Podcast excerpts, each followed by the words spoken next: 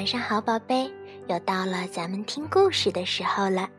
今天小薇老师要给你讲的故事名叫《大脚丫学芭蕾》。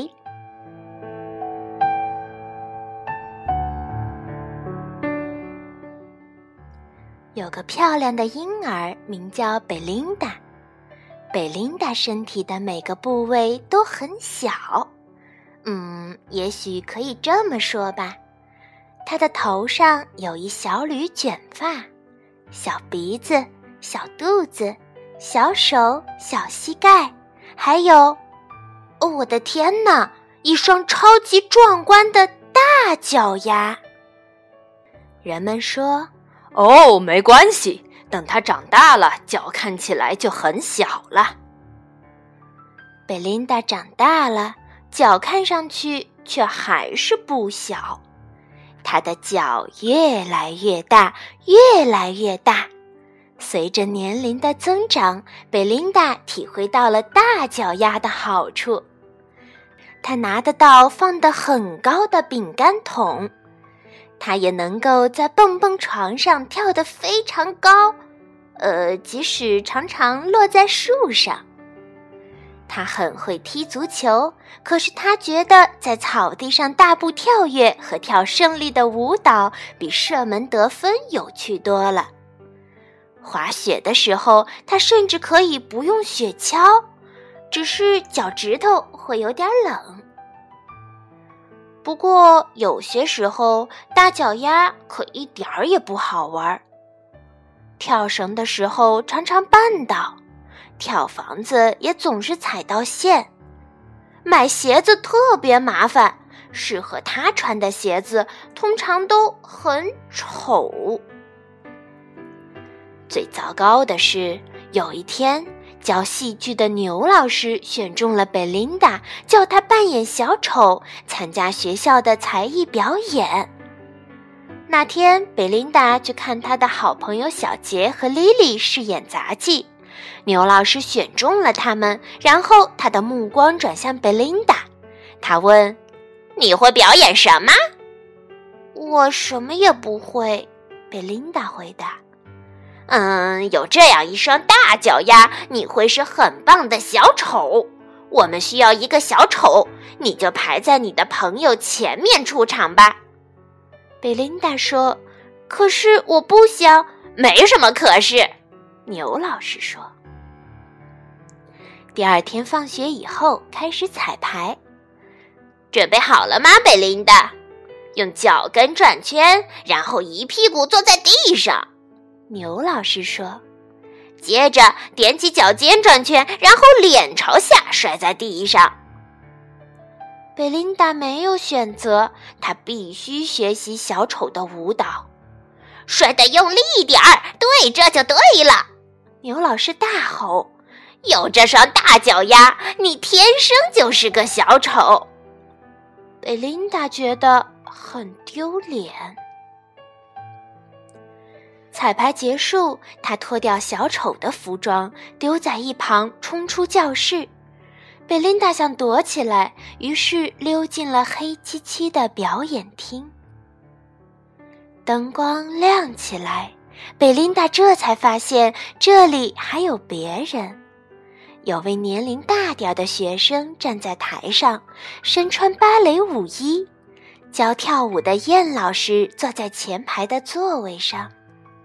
来吧，卡米，燕老师说：“再跳一次，你的表演准备的差不多了。”美妙的音乐响起，卡米轻快地在空中飞跃，忽左忽右，宛如一只蝴蝶。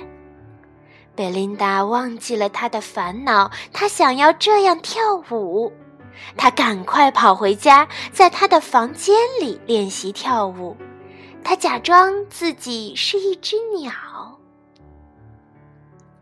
第二天，小丑的舞蹈彩排更糟糕。别把弄脏了，牛老师咋咋呼呼地说：“太好了，你和你的那双脚真好笑。”贝琳达不觉得好笑，她很难过。彩排结束，她又溜进了表演厅。卡米正在彩排，贝琳达看着看着，渐渐觉得轻松愉快起来。贝琳达悄悄走出来，跑回家去练习跳舞。她学会优雅的旋转，身体完全不摇晃。她还试着把脚高高的举过头顶。每次彩排完小丑的舞蹈，贝琳达就去看卡米跳舞，然后回家练习她所看到的动作。才艺表演就快到了，贝琳达已经能轻松地跳过她的床，而且连续不停地旋转好几圈儿。才艺表演的那个晚上，牛老师对贝琳达说了一些鼓励的话。记住，你越笨拙越好，让你的大脚丫尽情的发挥。一位舞者优雅轻快地从旁边经过，是卡米，他正要上台表演。我是不是在哪见过你？卡米问。贝琳达害羞的微笑。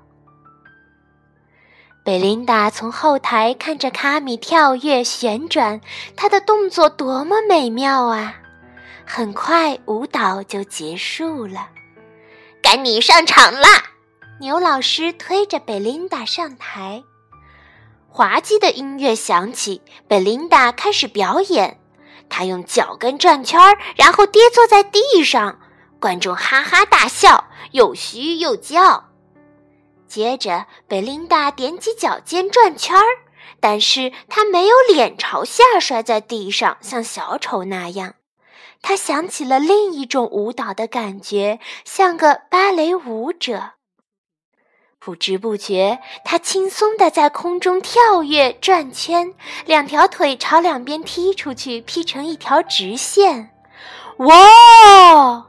观众大喊：“嘿！”牛老师大喊，而贝琳达。她优雅的旋转，横越大半个舞台。她最后连续转了六圈，然后向观众屈膝鞠躬。热烈的掌声和欢呼声在他的耳边响起。贝琳达回到后台，牛老师暴跳如雷，一点儿也不好笑。卡米赢得了才艺表演的冠军。他捧着奖杯经过贝琳达身边时，对贝琳达说：“你是天生的舞者，希望你会继续跳舞。”“好，我会的。”贝琳达微笑着回答。贝琳达真的继续跳舞，她去学芭蕾舞，第二年就赢得了才艺表演的冠军。牛老师难过的叹气：“嗯，真可惜，他本来可以成为一个很棒的小丑的。”